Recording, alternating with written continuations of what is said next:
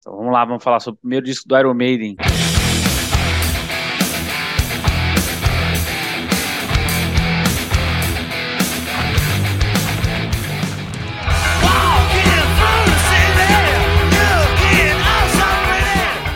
Fala aí, pessoal. Bom, hoje dando início, então, a gente vai começar com o primeiro disco do Iron Maiden, que é o disco de uma banda que já tinha aí seus cinco anos, né? Mais ou menos, seis anos de idade, mas que é um disco de banda iniciante. Pelo menos na minha opinião, a gente vai falar sobre isso aí daqui a pouco. A gente resolveu fazer aqui no canal, nessa segunda temporada aqui, 2023, um conceito que a gente veio lá do nosso antigo primeiro podcast, Bolachas Recheadas, que é fazer a discografia de uma banda é, inteira, né? A gente tá fazendo aqui, intercalado várias bandas, mas assim, esse, esse a gente vai tentar fazer aqui, o Iron Maiden seguindo, pode ter alguma coisa intercalando aí, mas a ideia vai ser esse ano a gente fechar a discografia, já tem alguns, alguns vídeos aqui, episódios que a gente já lançou, mas a ideia vai ser essa, e a gente vai começar com o primeirão, né, o disco que deu origem ali a uma das maiores bandas de heavy metal do mundo. Foi lançado em abril de 1980, foi gravado em dezembro de 79, né? Produtor é um cara chamado Will Malone, que foi muito criticado, inclusive, pela produção desse disco, foi e foi lançado pela gravadora EMI.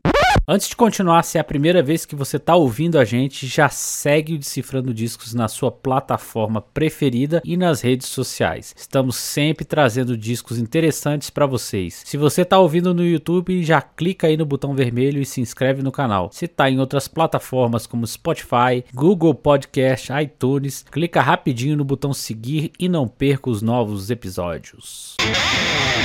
Muita gente sabe que o Iron Maiden ele, né, até gravar esse disco, ele passou por várias formações. O Iron Maiden chegou a ter um tecladista até, né, em vez de ter um segundo guitarrista, né. O Iron Maiden é um exemplo de uma banda que o primeiro disco não foi assim a primeiro ano de banda, enfim, foi uma banda, foi uma banda que realmente ralou bastante, mudou bastante. O, então... o Dave Murray ele era da primeira formação ou nem ele? Cara, nem ele. Ele chegou, ele, só... inclusive, ele chegou, inclusive é. chegou a sair e voltar. Então, aí teve Soundhouse Tapes, né, que foi a primeira demo barra independente da banda, né? E teve uma coisa, eu lembrava, mas eu não lembrava as datas, mas teve uma coletânea chamada Metal for Mudas, Mothers, Sim. que ela foi lançada em fevereiro de 1980, né? O disco foi em abril, em abril. E ela tem duas músicas do Iron Maiden, Sanctuary e Child, uma versão ali eles começando a trabalhar na música, tanto que ela não entrou no primeiro disco. A formação da banda, Paul Dayano, Dave Murray e o guitarrista Dennis Stratton, o Clive Burr na bateria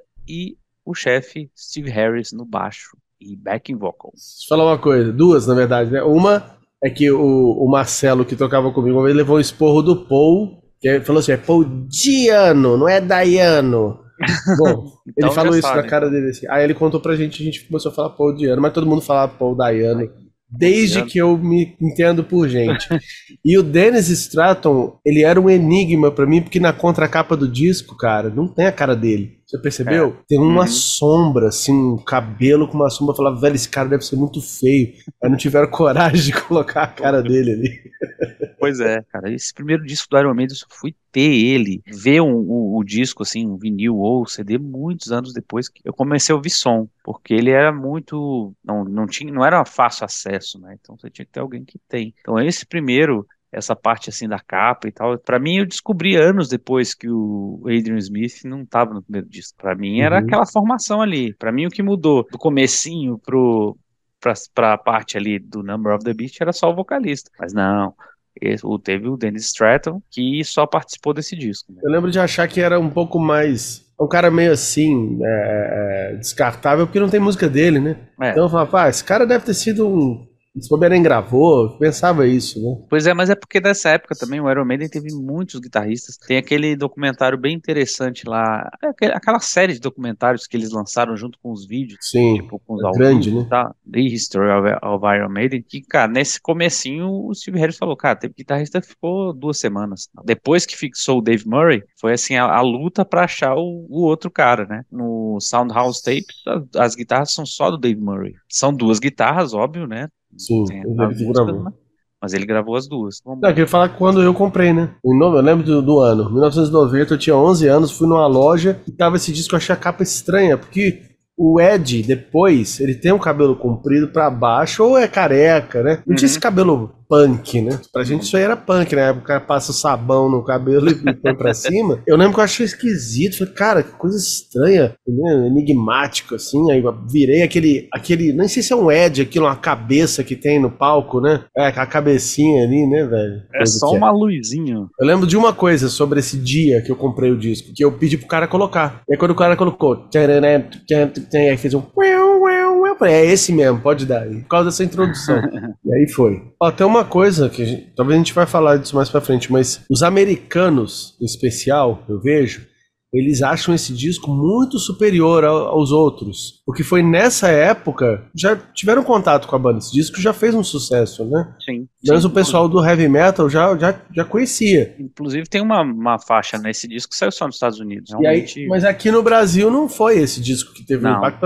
Tudo bem, eu tinha um ano quando saiu, mas eu nunca ouvi falar assim da galera que conheceu com esse. Conheceram com The Number, né? Number eu of the também, Beast, que é... é... Eu também, não sei, o pessoal aí mais velho que a gente aí de repente comenta aí, mas realmente de todo mundo que eu conheço, o pessoal realmente fala da, da fase mais pra frente. E só é uma coisa sobre o Number, deixa eu te contar o que eu lembrei, você falou de gente mais velha, tinha um cara que falou que na época, lá em Juiz de Fora, o comentário era assim, cara, ouve esse disco, tem solo é, a música começa, tem solo de guitarra, aí o baixo entra solando também, e a bateria também é solo de todo mundo ao mesmo tempo. Mas assim, eu, eu vejo quem valoriza às vezes até esse, essa fase do Paul é até uma galera mais nova, que gosta menos do Iron Maiden mais elaborado, galera que gosta do som mais cru. Eu gosto das duas fases, mas assim, a galera que gosta da, da, das coisas mais diretas, e geralmente é gente mais nova. Então eu acho que a galera mais antiga aí pode de repente dar essa. Qual que foi o disco que impactou? Vou botar até essa na enquete aí para ver qual foi o disco Sim. que impactou a primeira vez. Foram músicas preparadas pelo Steve Harris com os caras que ele arrumava, né? Então não tem uma é. coisa de banda, assim, né, nesse disco. É. Pelo menos eu entendo que não. É, ainda pega aquela coisa de toda a banda, né, cara? Ainda mais banda que tem uma trajetória grande antes do primeiro disco. Aquela coisa, cara, são músicas que os caras tocaram há muito tempo. É. Eles fizeram muito tempo. Às vezes até é, ficaram de um jeito, porque na época eles não tinham o conhecimento musical para fazer uma coisa um pouco mais diferente que talvez eles gostariam, porque o Steve Harris sempre foi fã de, de coisa progressiva e tal. E você falando isso me abre agora a pensar que muita gente que passou pela banda pode ter deixado umas coisinhas no meio das Sim. músicas que não foi acreditado, né? Isso aí, isso aí com certeza, né? Porque ali na hora que tá trabalhando a música, o cara chega com a música inteira, mas tem ali, ah, faz essa viradinha aqui, vamos repetir isso aqui, vamos cortar isso aqui. Sempre tem, né? Aí é aquela, é aquela sempre aquela polêmica de tipo o quanto a pessoa, a contribuição da pessoa vira um crédito de composição, né? Por exemplo, as demos do Destroy do Gene, elas são muito longe das músicas originais, a maioria. É. As do Paul já são um pouco mais perto, né? E aí para você falar assim que, que o crédito de transformar isso para aquilo foi só de um cara, às vezes é complicado, né? Coisas da, da, indústria. Mas então vamos lá, vamos começar a decifrar o primeiro disco do Iron Maiden para vocês.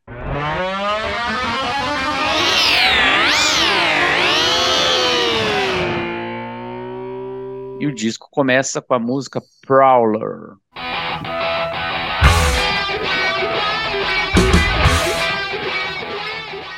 As músicas todas são creditadas para o Steve Harris, exceto algumas aqui que a gente vai falando no meio do caminho. Mas essa é dele mesmo. Mas sempre tem ele junto, né? Tem uma que não. Tem uma que não, a gente vai chegar lá. Você falou aí sua primeira impressão com o Prowler, né, cara? Mas eu queria saber de você o lance da letra. Você sabe o que a letra fala exatamente, assim? Aquela coisa muito marginal da, da noite, né? Assim, um cara walking to the street, eh", sabe? Assim, um cara que vive na noite, tá ali na, no crime, né? Sim, sim, tá. Se você ler a letra, ela, ela dá para ver que é uma, uma letra escrita até para um, uma galera mais jovem, assim, mais nova. Assim, Adolescente assim, bobo. Mais, é, assim, não é uma letra mega elaborada quanto outras da banda. E aí é o que eu te falo, que esses discos, ele tem essas diferenças. Você vê algumas letras um pouco mais trabalhadas, letras e músicas, na verdade, né? Um pouco mais trabalhadas aqui, outras não, mas porque, cara, foram, sei lá, quantos anos até o primeiro disco, né? Então, é normal ter essa, esse sim, contraste, sim. né? Adoro Prowler, eu adoro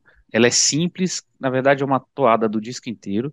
Eu, como tenho outras influências, gosto de, de coisas mais simples mesmo, bandas mais simples, cara, eu acho essa música perfeita. O que você falou na hora, primeira vez que você ouviu o disco, resume, cara, uma música de abertura como tem que ser. Você não acabou de ouvir essa música, você já, cara, eu quero esse disco, cara. Esse Sim. disco aqui já me vendeu, assim, sabe? Deixa eu falar que se bobear, eu não sei se o Steve Harris é o cara que chegou lá e com o A, entendeu? Isso já é uma coisa que é tão marcante, tão definitiva sobre essa música que de repente merecia um crédito Sim. outro cara aí que, que ajudou, entendeu? É. Eu também supondo, não sei como é que funcionava, né? Depois é, Steve também... Harris ligava uma guitarra lá e fazia também. A gente não sabe porque a melodia do vocal vai por ali, né? Então é, ele já verdade, deve ter chegado verdade. com a melodia. Pode ser que o cara tenha a sacada de ter colocado a melodia ali na, na jogada, que realmente é uma coisa mar é. muito marcante. Mas Agora, você falou, que será que o Steve Harris chegava com a melodia cantado baixinho assim? Pô, mas ele Foda. devia saber porque ele tem até alguns shows dessa fase que o Paul, o Paul arrumou confusão e não foi, e aí o Steve Harris cantou. Ah, é? Tipo, tem. Tem um show que ah. eles iam, iam se apresentar para não sei se era um executivo de, de gravadora ou é um booker, alguém assim da indústria, ia ver e o Paul foi preso. Nossa. Aí o Steve Harris foi lá, vai ser eu mesmo. Tem até no YouTube, se vocês procurarem, vocês vão achar. É... Eu não sabia dessa. Todas as vezes que eu vi ele cantando Running Free, eu nunca entendi a voz dele ali. ele fica. Eu imagino que seja um. Um udo, né? Um...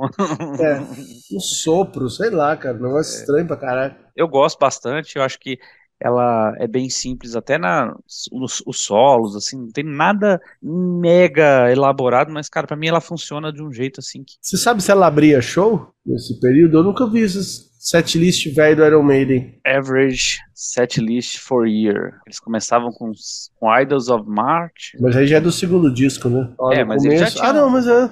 Ele já tinha o Rothschild, já tinha umas músicas do segundo, né? Olha, não sabia dessa, não. Com Idols of March Drifter. ali. Drifter. É, mas enfim, ó, ela já não é, ela não era a primeira. Sim. É uma música de muito impacto. Bom. E que se você pensar bem, Marcel, aquele começo do, do que a gente fez recentemente lá do como chama? Brave New World. É uma repetição disso aí que.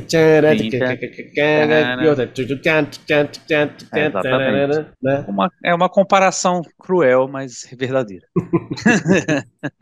mas então é isso aí. Vamos então para a próxima música. Remember Tomorrow.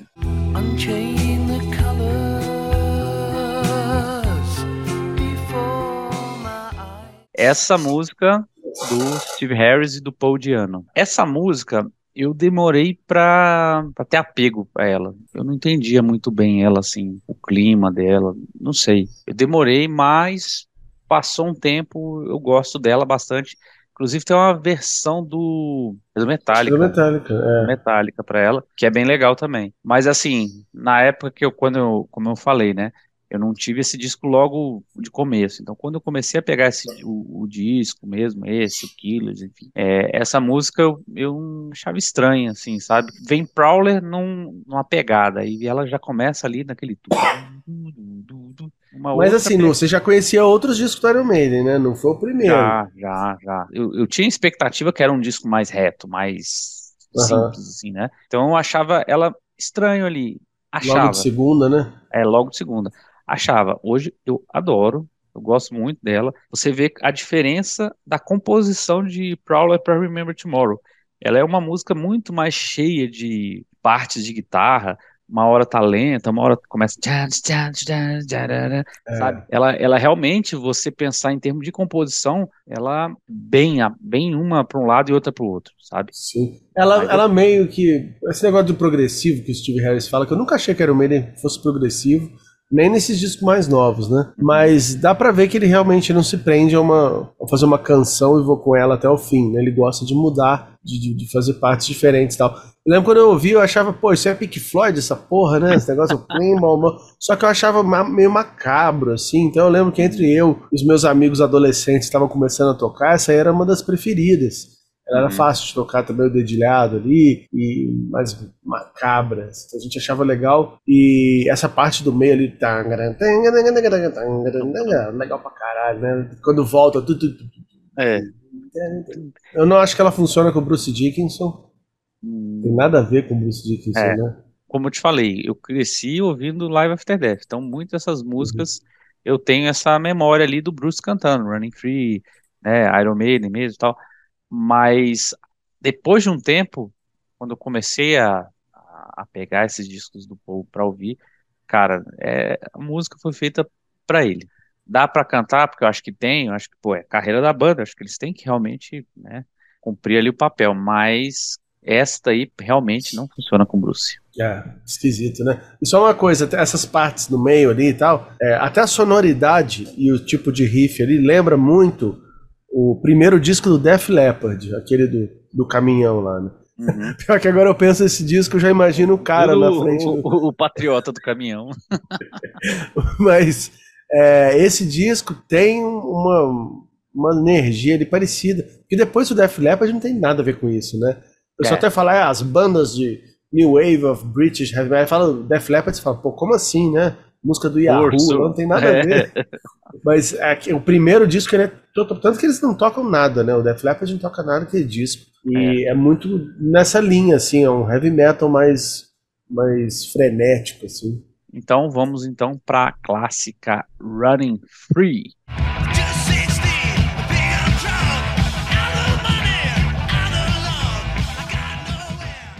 Essa música foi também da duplinha Steve Harris e Paul Diano. Ah, essa Cara, também é? É. Deixa eu falar uma coisa. O, a vida toda a gente ouviu o Steve Harris falando bravo até, né? Quando alguém é. falava que o começo do Iron Maiden ele tinha influência punk. Mas, cara.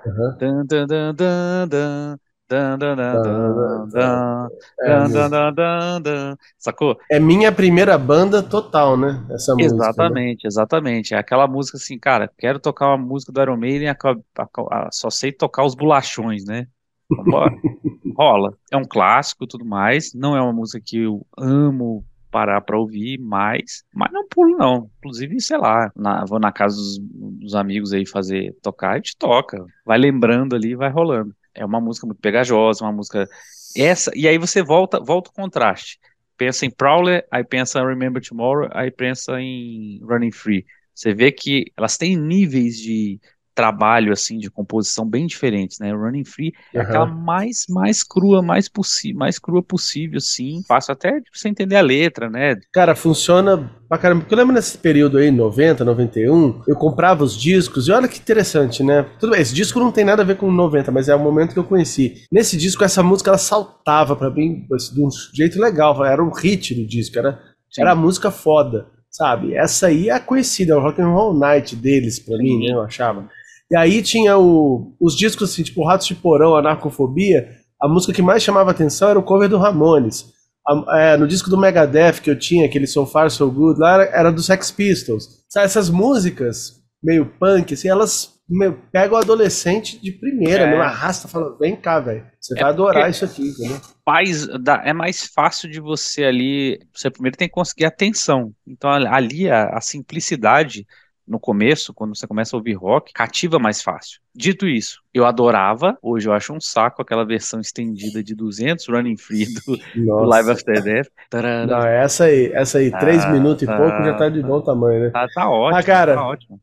Sabe quando as pessoas meio que é, falam alguma coisa sobre a música e você depois toda vez que ouve lembra daquilo e meio que estraga, né? Tinha um amigo meu na época, que, porra, hoje ele fala inglês pra caramba, já morou fora mas não sabia muito. Então ele, em vez de falar I'm running free, ele falava how running free, como se essa palavra running fosse how running. Aí ele ficava how running free. Eu, não, velho, não é o how running free.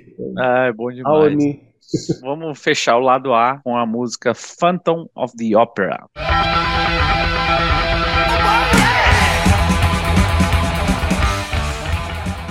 E aí essa só do Steve Harris. Essa é uma música que eu gosto, gosto bastante. De novo, você vê a diferença de composição, porque ela é uma música grande, tem sete minutos, cheia de, de partes, né? Tentando até dar esse clima, né? Phantom of the Opera e tal. É uma, você vê como é uma banda em construção. E também se tornou uma música muito dessa fase aí, muito celebrada, né? Ela não é um hit, porque ela não é uma música de refrão fácil, né? Mas, mas é uma das que a galera mais gosta. É, eu, eu tinha um pouco assim meio de. Não é birra, mas eu lembro que eram os moleques que achavam que tocavam bem, que faziam. Ou. Mas tudo num tempo meio errado, porque é complicado isso, né? Sim. Se tocar isso direitinho é complicado. Então, todo mundo fazia meio. Quando cantava e tocava o baixo, cada um terminava numa assim. parte. É. Mas ó, essa música tem um negócio que anos depois eu fui fazer a relação, que aí sim você vê o Steve Harris usando quase partes do Wishbone Ash, naquela banda que ele sempre cita, que eu gosto pra caramba. O primeiro disco do Wishbone Ash tem uma música que chama Phoenix, que é uma música gigante também, que tem muito dessa, dessas coisas da Phantom of the Não do, do não disso, mas daquela parte que vai os solos, as, as quedas da música, tem muito daquela lá do, do Wishbone Ash. Ele sempre falou do Jethro Tull também, que tem umas coisas, umas umas influências mesmo, dá pra ver, da, da, parte mais progressiva, dos riffs mais frenéticos, assim, é, e mais, mais, mais trabalhados, né, que vem um pouco dali. Mas realmente ele, ele soube deixar isso palatável para o adolescente de uma forma que as bandas de progressivo não deixavam, né? É, o adolescente é. ouvia aquilo e falava, nossa, que saco. E o Iron Maiden, ele conseguia. Uma coisa que talvez o progressivo não tinha, que era a parte do peso, né? Como você falou, trabalhava trabalhou o negócio para ser um pouco mais atrativo assim. E aí a gente vira o lado, e aí tem a instrumental Transylvania. música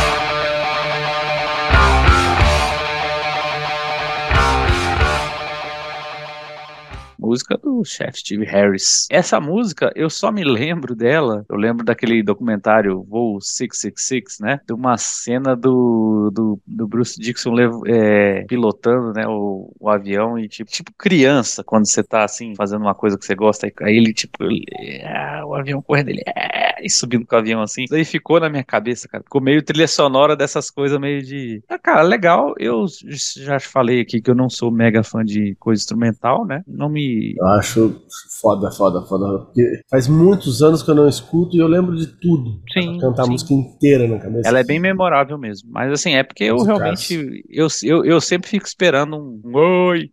Sacou?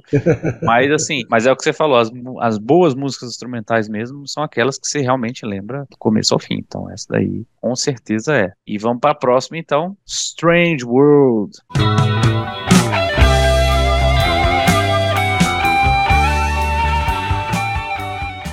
música do chefão também, Steve Harris.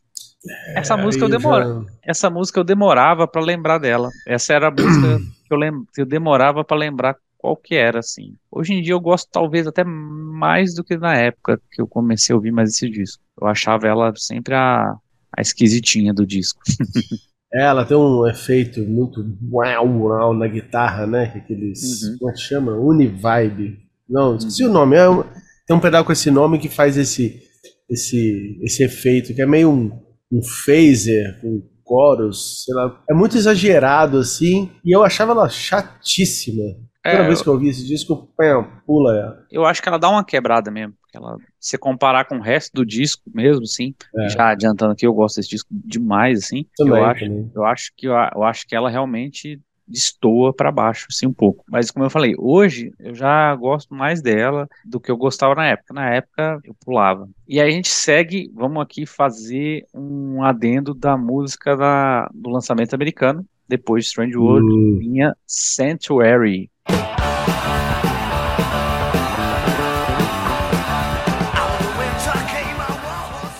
Tá Nunca acreditado. tive disco com ela. Também não. Eu- aliás, minto. Eu tenho agora o CD. O, no CD não vai nessa ordem. Eu tenho o CD daquele remaster dos anos 90, que tem umas bombas. Vinha ela? Vinha ela. segundo disco? Só que aí que tá, ela vinha depois de Prowler. Ela vinha tipo Prowler, aí vinha Sanctuary e aí vinha o resto do disco. Então ela não vinha nessa ordem. A ordem da época, né, quando veio quando o disco foi lançado nos Estados Unidos, ela vinha nessa ordem. Assim, é até uma escolha interessante porque elas meio que se tem uma meio que se completam, né? Tipo, elas são meio parecidas assim. E essa daqui foi composta pelo Steve Harris, Dave Murray e o Paul Diano. Eu lembro muito dela no, no, no ao vivo, com o Bruce, inclusive. E aí depois eu comecei a ouvir no- nesse disco. Eu gosto muito mais com, com o Paul cantando, tem muito mais a ver. Também, de novo, Steve Harris nega, nega, nega, mas essa é outra música que tem total a pegada mais simplona, mais punk. Assim. A música que você, tipo assim, você podia tocar a música até toda errada, mas, tipo, dava para sair ali um. né, dá pra, pra, enganar um pouquinho. Ao vivo, acho que ela é. O pessoal estica demais ela, né? Eu então, gosto. quando eu vi, quando eu vi ali no, no, no.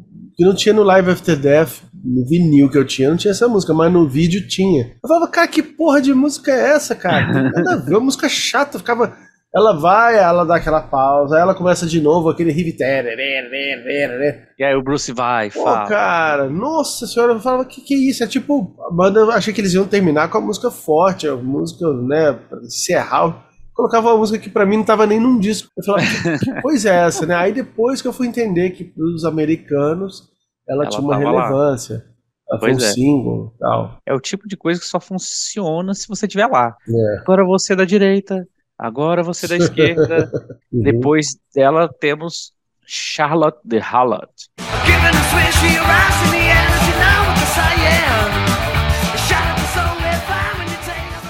Música essa acreditada apenas para Dave Murray. Musicão, hein? Ela é um hard meio anos 70.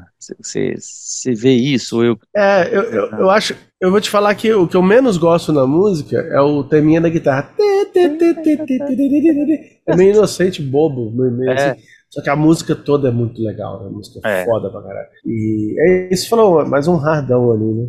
É um, é, um, é, um, é um hard meio anos 70 com esse teminha assim, meio inocentezinho assim, mas eu acho essa é. música bem legal assim também. E eu, é interessante eu... para dar uma quebra num disco que as músicas são todas feitas por um cara, né? Aí você tem uma outra que não tem nada dele, que é um, um, um cara que só fez essa. Depois de alguns tempos, eu já conhecia Iron Maiden já há algum tempo, eu tive acesso ao 12 Wasted Years, que é aquele é, uhum. VHS, né, e tal, e aí ele contava um pouco do começo da banda, né, e tal. Foi a primeira vez que eu vi alguma coisa do, do Paul.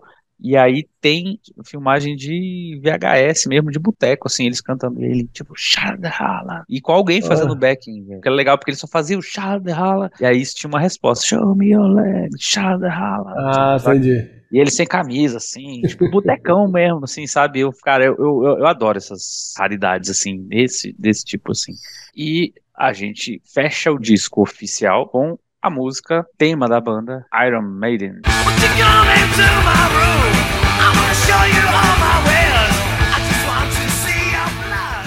Música do patrão Steve Harris. Tem como não gostar de Iron Maiden? Você pode ter, ter enjoado, mas você tem como uhum. não gostar de Iron Maiden? Da música? Acho que é uma coisa muito que já, já tá no nosso sei lá, nosso DNA, sabe? Acho que a Iron Maiden até também tem uma vantagem, né, cara? Como a banda mudou muito depois, ela não é uma música que foi tocada assim, exaustão, assim, não é uma música de destaque, assim, sabe? Eles deixam ela de fora de tempos em tempos, né? É, às vezes ela encerra show e tal, às vezes não.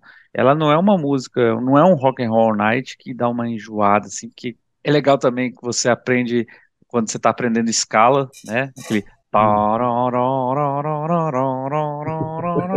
é tipo, é. Depois o tru, tru, tru, é. né? Concordo. Esse disco teve algumas coisas que eles gravaram na época, né? Que surgiram como single, depois saiu naqueles box e tudo mais, né? Uma é uma música que é um cover, né? Que é aquela Woman in Uniform.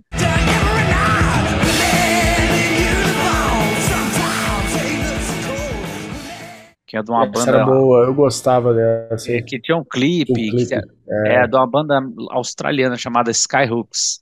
Que eu acho que eu, inclusive, foi nesse 12 Wasted Years, foi a primeira vez que eu vi ela, que ela tem o clipe. Também. Eu achava essa música muito legal, porque é tipo hardão, outro hardão, né?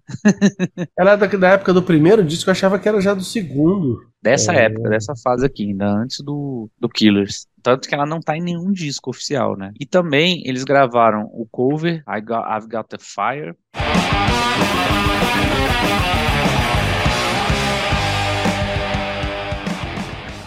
Montrose. Montrose. Cara. É que é o cara que Ronnie tocava no, no Sammy Hagar lá, Sammy Hagar. Aí essa daí eu realmente não tenho tanto, nunca me chamou tanta atenção. E tem uma outra música que foi gravada nessa fase aí, que até eu começar a pesquisar no episódio, eu nunca tinha ouvido.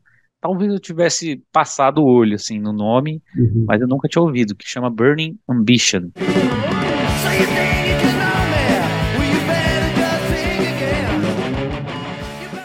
Cara, eu Sim, achei eu... essa música muito legal. Eu achei ela. Eu não... Ela é tipo assim, não tem nada a ver com Iron Maiden, tanto que eu fiquei pesquisando assim, falei, cara, ela é cover. Eu achava que Mas ela, ela é ou não é? Ou não, é não é, cover? é cover, é deles, entendeu? Cara, ela... eu lembro mal dessa música, velho, assim, mal lembro dela. Primeiro, ela, ela foi gravada só com o Dave Murray também. Eu não achei bem o contexto, né, dela por que, que ele gravou as duas guitarras, enfim. Ah, lembrei, a música que abre a coletânea, o Best of the B-Sides lá. Lembrei dela. Não, eu não gosto muito não. Ela não. O, o, baterista que gravou dessa gravação não é o Clive Burr, é o, aquele Doug Sampson. Ela é mais antiga, então. Ela é mais antiga. É engraçado, né, cara? Mas é porque também talvez é meio a cultura da época e, e o primeiro disco já foi pela EMI, né? É engraçado ter juntar material para single hoje para ver, né? É estranho, enfim.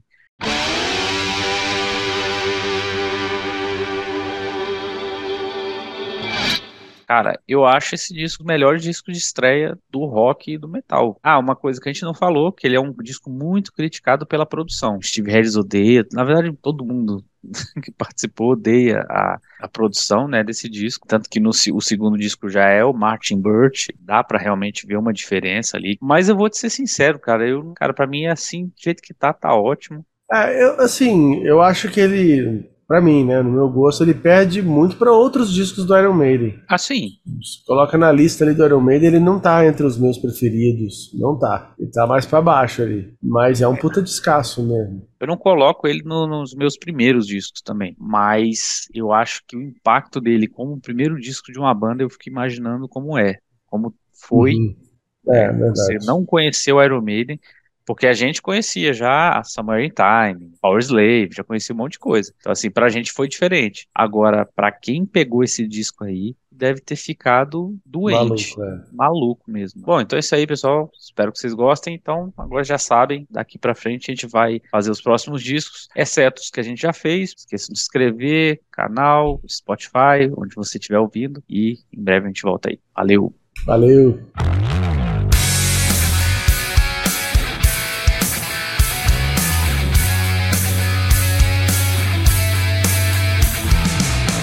Concepção e produção Marcel Yanuk Daniel Yazbek. Pesquisa Marcel Yanuk Daniel Yazbek. Arte Marcel Yanuk. Música da abertura e encerramento Daniel Yazbek. Edição de áudio e vídeo Marcel Yanuk.